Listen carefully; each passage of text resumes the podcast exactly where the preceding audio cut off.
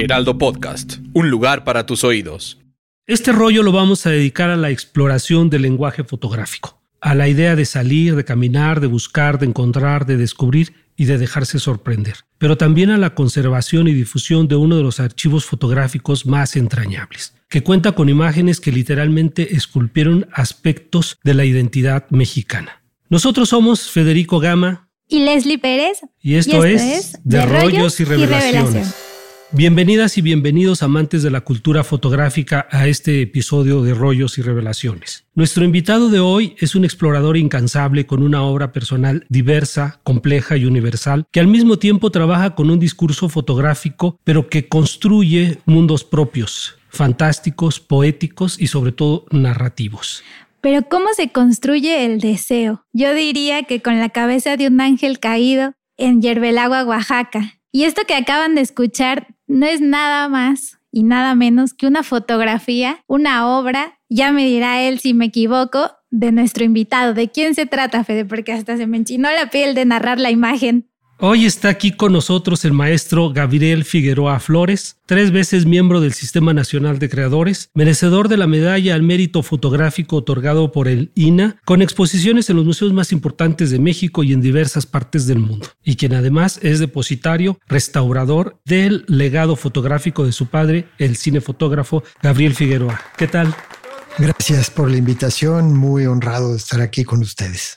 Bienvenido. Bueno, pues eh, de entrada le vamos a, hablar aquí con una pregunta que te tenemos preparada y que es así como para tratar de entender el tema. ¿Cómo nos podrías explicar a, grandes rasgos, tú como artista, cómo exploras con la fotografía y cómo realizas tus proyectos?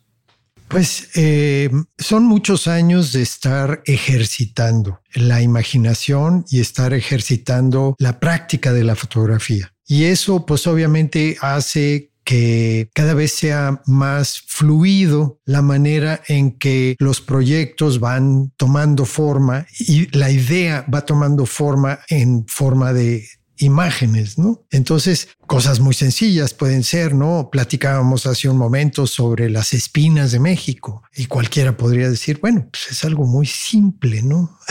algo muy simple, sí, pero ¿cómo lo dices? ¿Qué dices de las espinas? ¿Dónde están? ¿Cuántas son? ¿Qué plantas tienen espinas? ¿De qué tamaño son? ¿Me explico? Todas esas preguntas se puede uno ir haciendo para ir explorando cada uno de estos caminos, ¿no? ¿Y qué puedo yo hacer con las espinas, ¿no? Paisajes, acercamientos, composiciones, ¿no? Entonces, eh, todo eso va haciendo que una idea se vaya redondeando y empieces a a poder producir un cuerpo de obra que se llama, ¿no? Un cuerpo de fotografías de diferentes, con diferentes inflexiones o con diferentes temáticas, por así decirlo, ¿no?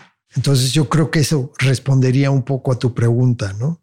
Oye, Gabriel, yo me voy a regresar un poquito porque quisiera que, que nos explicaras para ti qué es la fotografía construida. ¿Se desea se observa, luego se construye o todo lo contrario para que un poco nos entiendan quien nos escucha y después que nos cuentes en qué proyecto andas. Sí, bueno, mira, la fotografía construida, digamos, la, la definición sería cuando tú propones diferentes elementos para ser fotografiados en un conjunto. En este caso, a lo que tú te estás refiriendo quizá es a mi serie de que se llamó Lugares Prometidos. Lugares Prometidos fue una serie de fotografías que hice a partir de mis viajes de arquitectura, mis viajes fotográficos, fotografiando diferentes arquitecturas en el mundo y después reinventándolas. O sea, la experiencia que es como un rompecabezas un ejemplo, por ejemplo. Estuve en una iglesita en Chihuahua que íbamos de pasada, íbamos a otra cosa con un arquitecto y me dijo, mira qué bonita iglesia es esta. Es una iglesia en el pueblo de Janos, en Chihuahua, que es pequeñita, pequeñita, así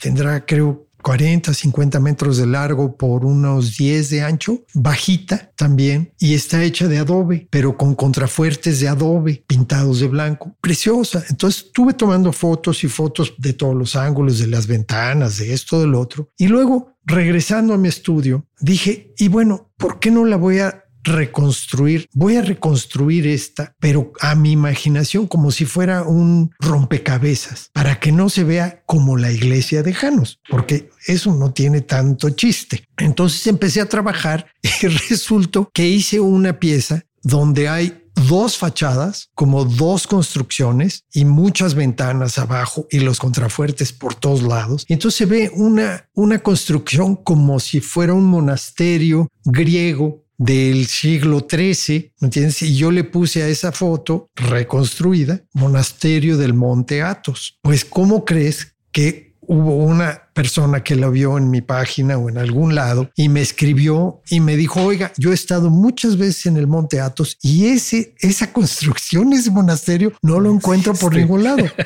Justamente te metiste a la siguiente pregunta, que es este proyecto de lenguajes prometidos. Y este proyecto de lenguajes prometidos, de lo que habla dentro de tu obra, es precisamente Hiring for your small business? If you're not looking for professionals on LinkedIn, you're looking in the wrong place. That's like looking for your car keys in a fish tank. LinkedIn helps you hire professionals you can't find anywhere else, even those who aren't actively searching for a new job but might be open to the perfect role. In a given month, over 70% of LinkedIn users don't even visit other leading job sites. So start looking in the right place. With LinkedIn, you can hire professionals like a professional. Post your free job on linkedin.com slash people today. manejo excelente de lo que es el manejo del lenguaje fotográfico, es decir, cómo se construye la imagen fotográfica y cómo conociendo eso, sabiendo de, esa construcción del lenguaje fotográfico, tú puedes empalmar diferentes paisajes, diferentes escenarios y que construyes mundos propios y que a la gente, o sea, lo interesante de esto es que no se ve con lo con que lo hiciste, es decir, no se ve el Photoshop. No importa eso, porque además no importa en tu obra ahí, sino lo importante es que la gente vea una fotografía. Por eso a veces decías que eso era finalmente realidad, ¿no? Sí, bueno, lo que pasa es que la fotografía ha pasado ya por muchos momentos, ya tiene una historia larga de representación y con las nuevas tecnologías digitales que tenemos, pues obviamente se abren otras posibilidades infinitas. Si ya la fotografía era un lenguaje donde podías decir mil cosas, ahora la tecnología digital te permite romper la cadena de foto-lugar, ¿no? Y empezar a usar la imaginación para transgredir, para ir más allá en un lenguaje fotográfico, más un lenguaje, digamos, inventado, claro, más plástico. poético, plástico, que no tiene que ver necesariamente con la realidad del cómo, dónde, cuándo y, dónde, eh, y quién, ¿me entiendes? Entonces, eso a mí me hacía mucho sentido después de ser fotógrafo desde casi 40 años. Entonces ya eh, estaba yo queriendo inventar otras cosas, hacer otras cosas y sobre todo, la verdad, divertirme. Claro, y bueno, yo creo que te diviertes mucho porque justo yo creo que esas, esa anécdota, esas historias las has de tener siempre decir, la gente te va a preguntar, ¿y dónde es este lugar? Yo quisiera conocerlo, sí, fíjate que tuve una exposición en Guadalajara hace unos años en el Museo Alfredo Salce y una señora llegó y me dijo, no le perdono a usted. Y decía yo, pues, ¿qué, ¿qué hice? No le perdono a usted que no ponga la ficha de dónde está el lugar fotografiado. le dije, no, señora, el lugar, o sea, el lugar es, está donde está, está, el único lugar donde existe es en esa fotografía. Se quedó así como diciendo, ¿qué? Me dice, ah, entonces es fotografía digital esto. Le digo, sí. Ah, ya me voy. se sintió ofendida. En vez de ser cómplice, que es lo que yo quería, ¿me entiendes? Hacer cómplice a una persona de un lugar que no existe, pero que es fantástico. Esa, por ejemplo, esa misma exposición se hizo después aquí en la Ciudad de México, en el patio del enfrente del hemiciclo a Juárez, donde está la Secretaría de Relaciones Exteriores. Y las copias eran enormes había unas copias de tres metros y medio por uno y medio o dos metros. Entonces la gente entraba a esa exposición donde había todos estos lugares fantásticos que no existen en ningún lado y se tomaban fotos enfrente del lugar como si estuvieran en un lugar turístico, ¿no? Que ese es el, digamos, ese era un poco la finalidad, ¿no? Hacer cómplice a la persona que está viendo una imagen para que haya una conexión, para que te diga algo, para que te, para que te lleve a decir, mira qué bonito, mira qué padre, o esto me recuerda a mi pueblo, o esto me recuerda, y hacer contacto con tu bagaje cultural. Yo creo que eso es el lenguaje fotográfico. Claro.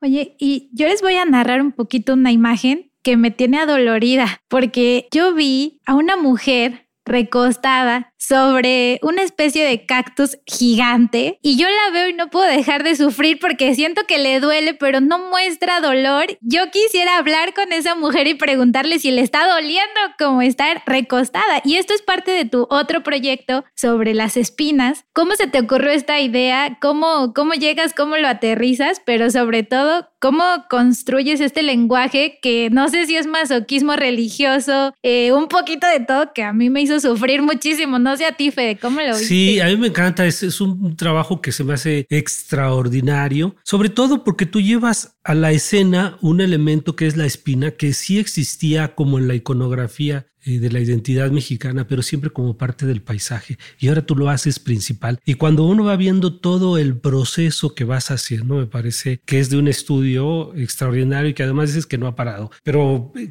sí. bueno, una de las, eh, digamos, de las líneas de trabajo con las espinas es que la espina aparece tanto en la religión católica como en la religión prehispánica. A los niños los castigaban enterrándoles alguna espina o había unos ciertos sacrificios eh, que, que se hacían en punciones para para que brotara la, sangre, lo sagrado, y se hacía con, con espinas de maguey o con este de mantarraya, el espinazo de la mantarraya. Y entonces yo dije, bueno, yo voy a hacer también mi serie de sacrificios. Y entre ellos, yo que conozco bien el desierto, conozco bien las plantas del desierto, empecé a idear qué hacer con mis propios sacrificios. No quisiera, no quería yo hacer un sacrificio ni católico, sino más bien como prehispánico, ¿no? Entonces la modelo la escogí muy bien porque es una modelo que tiene rasgos mexicanos, casi, digamos, de cuerpo. No es una caucásica ni una afrodescendiente, ¿no? Sino más bien como con estas características muy mexicanas de... Y entonces dije, bueno, ¿cómo puedo hacer para que sea un sacrificio? Puede ser un sacrificio al sol, puede ser un sacrificio a la naturaleza, puede ser un sacrificio de la feminidad hacia la feminidad de la planta. Y entonces, este, ideé hacer esta figura desnuda, recostada encima de una gran biznaga, ¿no? La gran biznaga que tiene cientos de años creciendo de a un centímetro por año, ¿no? Entonces, claro, obviamente, pues la magia, la magia de la ilusión de las cosas, ¿no? No quise, obviamente, ni dañar a la modelo, ni dañar la planta, ¿no? Sino sino que fue un montaje, digamos, que por lo visto, por lo que tú dices, querida, surtió efecto. Sí. Pero además te hace pensar, perdóname, si es, si somos masoquistas o vemos este dolor en un grado placentero, porque no puedes dejar de ver la imagen y entonces, ¿no? Es como, somos masoquistas o nos gusta este sacrificio. Ay, yo creo que de las dos cosas, ¿no? Pero a mí me parece también muy interesante todas estas imágenes, algunas construcciones o no, pero logras algo que es bien difícil en fotografía, aún que la fotografía, aun cuando la fotografía sea documental, que tus imágenes son narrativas, es decir, que van más allá del espacio de largo y ancho y de profundidad y que nos permiten imaginar a mí eso me, tiene, este, es lo que realmente me cautiva de tu trabajo, esta parte narrativa. Y la logras también mucho porque son diferentes mundos las que están ahí en estos lugares, ¿no? Fíjate que leía yo una cita de un fotógrafo que decía, bueno, las gentes del cine pues la tienen más hecha, ¿me entiendes? Porque tienen un tiempo en el que van a contar una historia.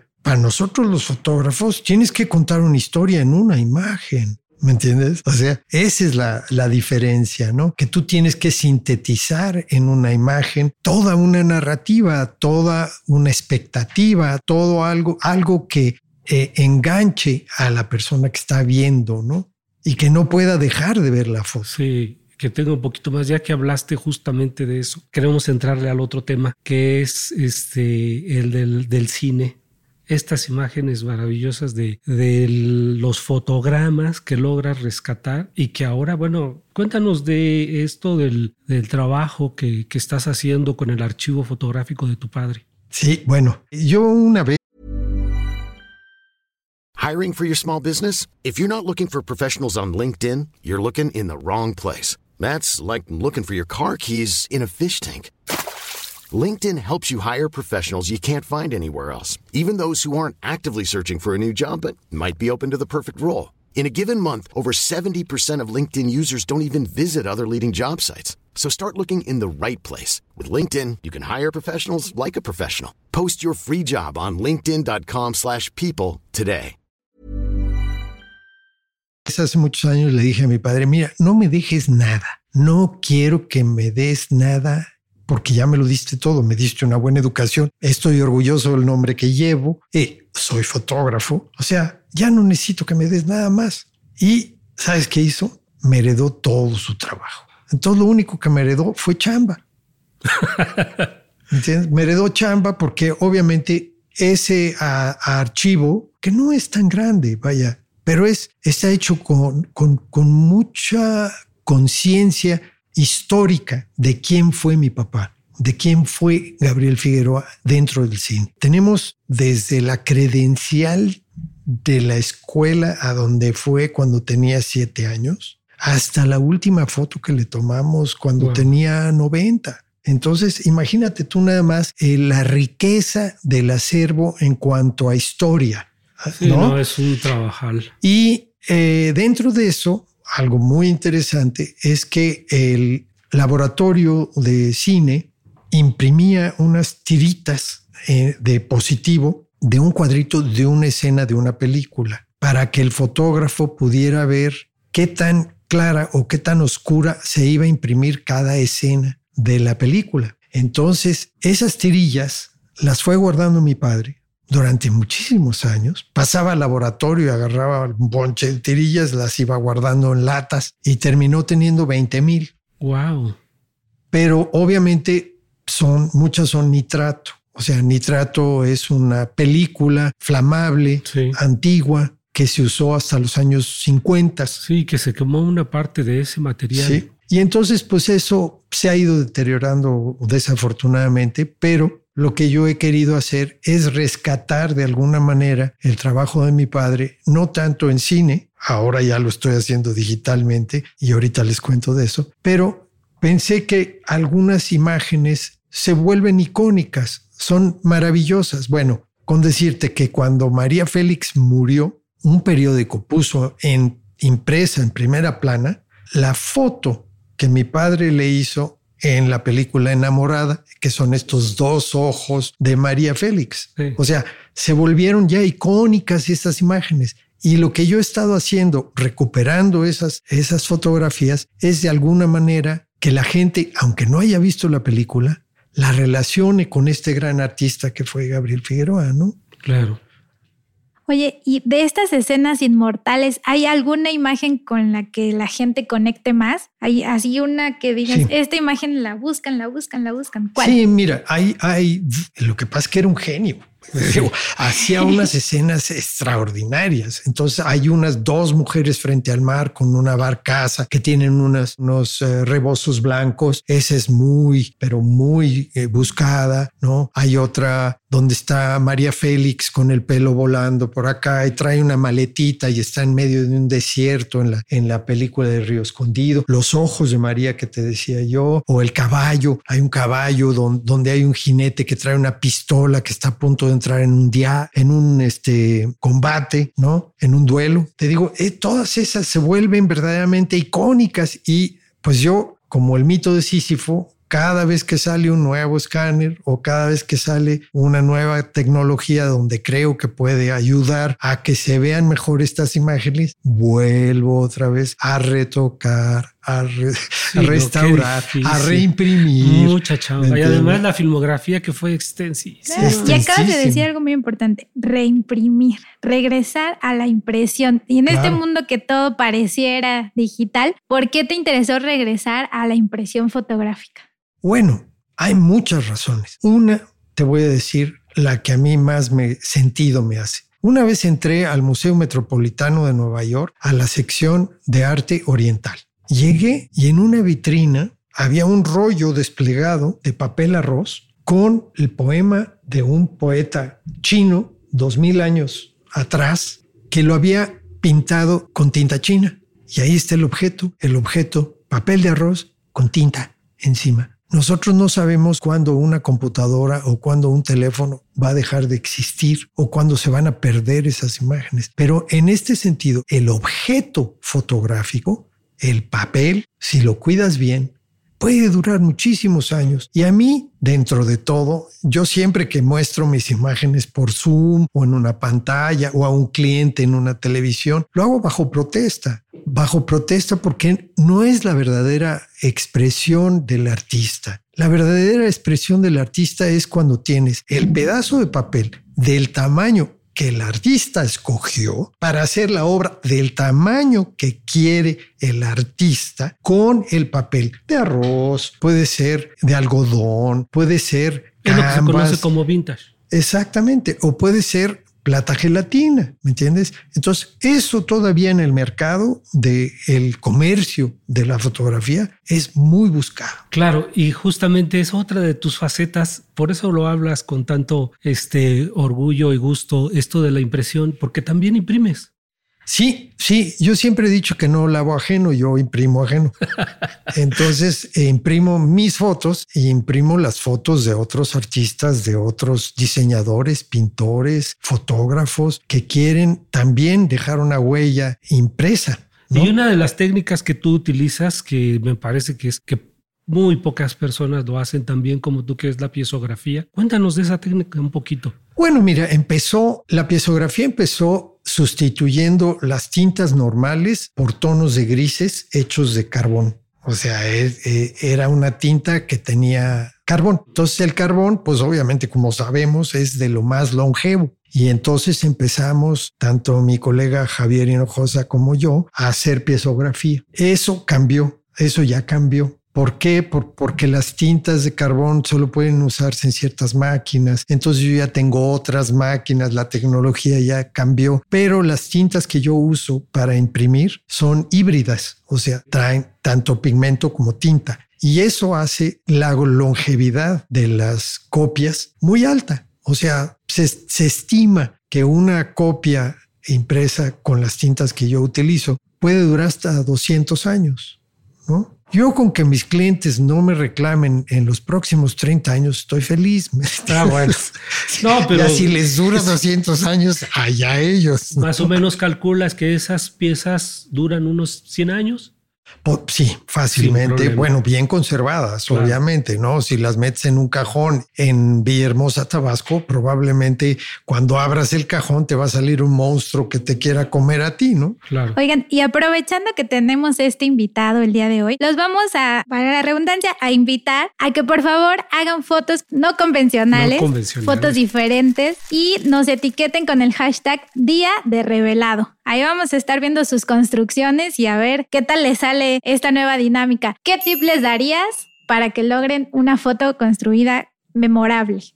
No usar muchos elementos. Generalmente cuando tú juntas dos elementos muy distintos, eso produce que se vuelva el 2 más 2, ya no son 4 es algo mucho más. Es lo que tú decías, por ejemplo, un paisaje de hierbelagua con la cabeza del ángel de la independencia que se cayó en 1957. Juntos te cuenta una historia, ya es otra historia. Sí, y es una historia compleja porque tienes que buscarle por dónde está el asunto, ¿no? Exacto, Eso me encanta. Claro, sí. Y para esto, a ver, les voy a dar lo que llamamos aquí top 5 de los consejos que recopilamos de esta charla. Ya me desmentirás o quejas y sugerencias al final. Pues número uno, viajar con y sin cámara. Porque a veces viajamos y no precisamente podemos hacer todas las fotos que quisiéramos, pero observamos viajar, salir de nuestra zona de confort. Número dos, perder el miedo a construir. Siento que esto es algo que nos pasa a muchos y a muchos a mí en particular de repente si es cómo yo le voy a agregar el elemento, cómo yo voy a manipular, ¿no? Perder este miedo a construir. Eh, número tres, buscar contar historias. Número cuatro, crear,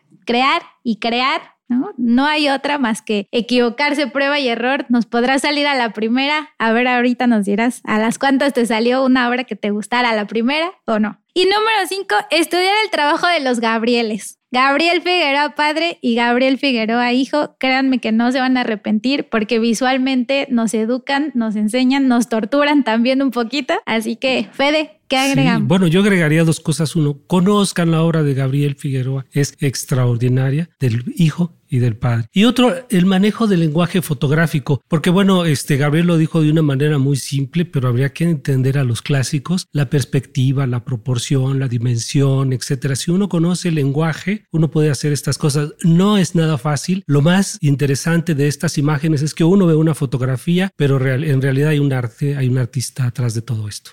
Gabriel. Algo que quieras agregar, muchas gracias por haber venido. De nada, mira, echando a perder se aprende. ¿Eh? Eso es también, es cierto. Eh, hay que perderle el miedo a, aventurarte, a decir cosas, ¿no? Ese es como, es como un músculo, ¿me entiendes? Entre más lo ejercitas, más se fortalece. Y eso, pues yo creo que lo único que nos puede salvar es la imaginación. La imaginación va a poder salvar a la humanidad en muchos aspectos. Leía yo ayer una, una frase de un fotógrafo de 79 años italiano que ha tenido todos los premios y ha trabajado muchísimo, decía que quizá una buena fotografía no puede hacer el mundo al mundo mejor, pero una foto mala sí puede hacer algo peor en este mundo. es cierto. Muchas gracias. Pues ¿en dónde te pueden encontrar? Redes sociales, página. Bueno, eh, mi Instagram es Jacinto Rojo. Eh, mi página es Gabo Figueroa www.gabofigueroa.com. La de mi papá es gabrielfigueroa.com. Y en Facebook estoy como Gabriel Figueroa. Hay dos Gabriel Figueroa, uno en Argentina y otro aquí.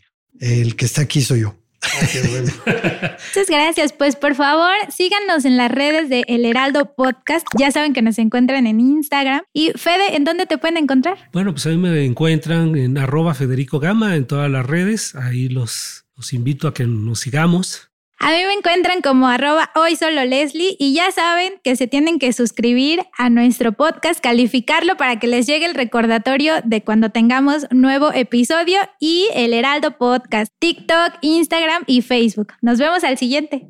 De Rollos y Revelaciones, producido por Ale Garcilaso y Magda Hernández. Diseño de audio de Rodrigo Traconis y grabado por Federico Baños, una producción de Heraldo Podcast. Hey, it's Danny Pellegrino from Everything Iconic. Ready to upgrade your style game without blowing your budget? Check out Quince. They've got all the good stuff shirts and polos, activewear, and fine leather goods, all at 50 to 80% less than other high end brands. And the best part? They're all about safe, ethical, and responsible manufacturing. Get that luxury vibe without the luxury price tag. Hit up quince.com slash upgrade for free shipping and 365 day returns on your next order. That's quince.com slash upgrade.